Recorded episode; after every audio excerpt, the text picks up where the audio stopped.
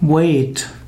Wade, geschrieben war W-A-I-T-E, eigentlich Arthur Edward Wade, war ein englischer Hermetiker des 20. Jahrhunderts. Wade lebte von 1857 bis 1942.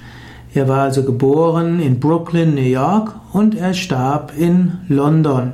Er gilt als okkultistischer Autor. Er war führendes Mitglied in der Geheimgesellschaft Hermetic Order of the Golden Dawn. Wade ist bis heute bekannt als derjenige, der den, das Wade Tarot Deck konzipiert hatte. Dieses wird auch als Rider Wade Smith Tarot Deck bezeichnet. Rider war die Firma und,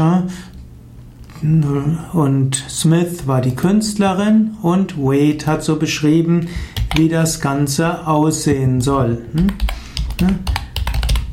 Smith, äh, Ed, Arthur, Ed, Moment, ich werde jetzt gerade mal etwas zeigen, dass diejenigen, die das per Video sehen, sehen jetzt die verschiedenen Spielkarten des Wade Tarots.